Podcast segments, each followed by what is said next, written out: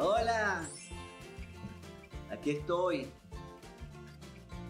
Ángel Rafael Uriel Amaro Rondón, contador de cuentos de Aragua. Nos hacen por allí una pregunta la gente bella del Festival de Fabuladores, que cómo nosotros llegamos aquí.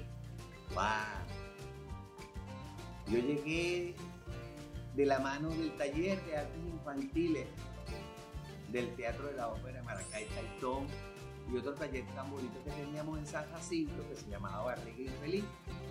Lo fusionamos y nació este taller de encanto llamado Garabato.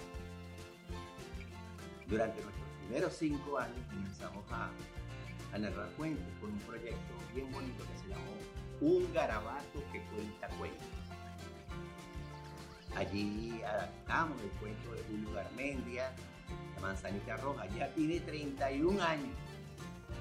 Claro, hemos hecho varias versiones, luego Los Negritos, de Luis Mariano Rivera, eh, El Puente de los Niños, que nos encanta muchísimo, de Gianni Rodani, Garrín, Los Ratones, esto que el flautista es Jamelín, Próspero Merimé, todos esos cuentos que estaban en aquel programa.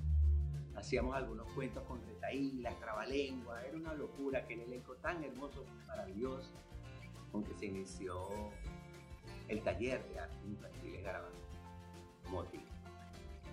Luego vino Orlando Conde, como en el año 87, a trabajar en el diario El Siglo, y también estaba enamorado de la palabra, ya era un gran actor reconocido, y trae algo que se llama Tadeno, donde mi pareja Baby era participante de ese taller de narración oral. Ya Hernán en el año 82, 83, 84 ya éramos grandes amigos, era promotor cultural, hacíamos cosas para la Secretaría de Cultura. Yo era titiritero, paseaba por todo el país con los festivales, tanto de títeres como de narración oral. Ya conocí a mi amiga hace muchos años, ya 33, 34, Flora Valle, desde la. Pero siempre, siempre que se nos acercábamos, nos acercábamos a Hernán González Díaz, mi gran amigo, quien le debemos este festival de fabuladores, me decía, Rafa, Rafaelito, necesitamos algo, un tamiz para una membresía para reunir, unir a todos, un pilón donde estén todos los narradores orales de Aragua y a darnos a conocer por toda Venezuela y por todo el mundo. Era su gran sueño. Muchas veces nos reunimos acá para generar este tipo de actividad. Y él realmente unió esa gran fuerza, esa gran fuerza que hoy dignamente durante el mes de junio lo hacemos en honor a Teresa, con su burrungo, en honor a ella estaremos compartiendo deleitando la palabra. Esta palabra hecha historia, hecha cuento, hecha guarapo, hecha juego. Palabra que camina, que danza, que llora, que ríe, que canta.